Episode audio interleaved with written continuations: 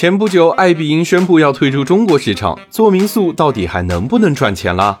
商界生意经，赚钱随身听。几年前做民宿可太香了，一套月租两千的两居室，只要稍加装饰，短租给游客，一天就能卖三百块。但现在游客少了，民宿给谁住呢？抓住这几点，民宿还是一门好生意。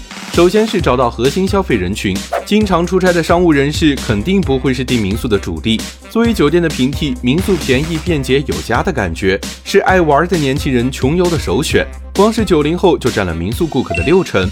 第二是拓展使用场景，谁说只有游客才住民宿？把格局打开，出门在外住民宿是为了差旅，假期在家，民宿也是本地休闲的大好去处。和高度标准化的酒店相比，民宿设计新颖，换电万色，用来拍照打卡、聚会轰趴、表白求婚，不要太灵哦。